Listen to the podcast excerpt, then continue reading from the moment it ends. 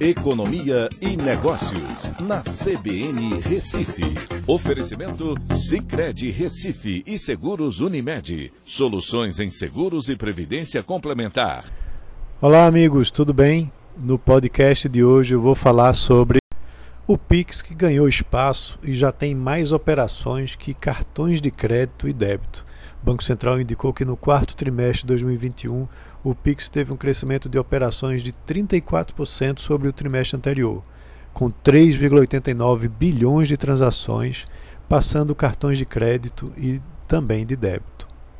Com o surgimento do Pix, rapidamente a adesão aconteceu, principalmente para operações que substituem as, as transferências via TED, DOC ou interbancárias, né? ou seja, do dentro do mesmo banco. Essas operações caíram mais de 50% em um ano. Como o Pix é rápido, fácil e sem custo para pessoas físicas, sua adoção só tem aumentado.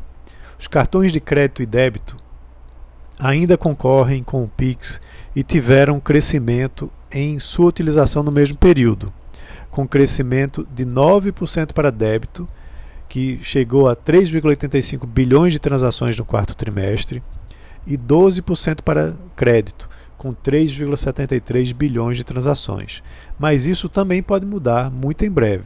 Por enquanto, o valor médio das transações em Pix é bem superior, fica em média em 495 reais, comparadas com aquelas de cartões de crédito, que são em média de 126 reais, e de débito, que tem ficado em 67 reais. Isso indica que nas pequenas transações do dia a dia, o cartão de crédito ou de débito predomina, com transferências entre pessoas acontecendo mais no Pix. O uso do Pix de um ano para cá mostrou que há uma evolução nas transferências de pessoas para as empresas também.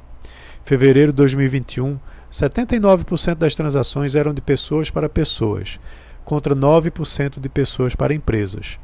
Agora, em fevereiro de 2022, mudou para 72% entre pessoas e aumentou de pessoas para empresas, dobrando, indo de 9% para 18%.